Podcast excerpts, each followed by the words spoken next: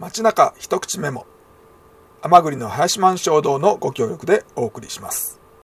こんにちは山田明宏です。えっ、と先週今えっ、と京都国立博物館で行われてる、えー、常設展っていうんですか？あの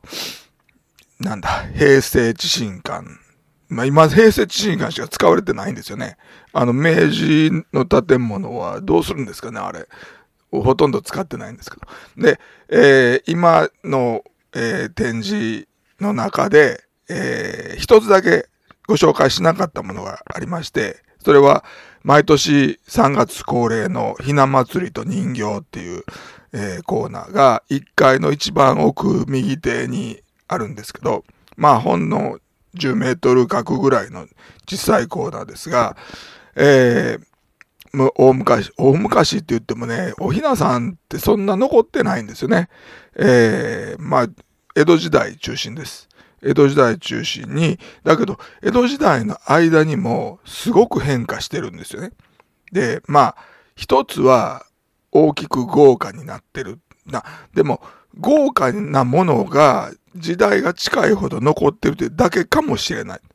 で、えー、で、お人形さんの大きさだけじゃなくて、着てるものとか、まあ、身分とかの設定とか、えー、まあ、だ、だんだんこう、貴族的なものから武家的なものになっていったり、まあ、武家的なものの中にも、あの、宮中への憧れが出てきたりとか、えー、お姫さんの被ってるもんが変わったりとか、えー、あるんですけど、それよりも、そう、そういう今みたいなおひな人、ひな人形になる前の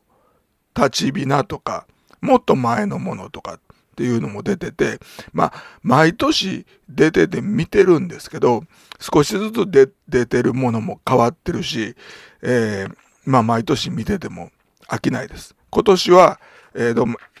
東京、江戸で、えー、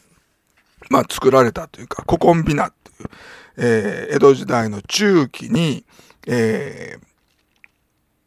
人形作家の原修月っていう人がいて、えその人が、え編み出したという、えー、目、目にね、ガラス玉を入れて、非常にこう表情が生き生きとしているという、そういう人形が、えー、いくつか出ています。えー、3月3日、おひな祭りですけど、えー、京都国立博物館のひな祭りと人形、古今美奈の東西、えー、3月24日までやってますので、ぜひ、ぜひご覧ください。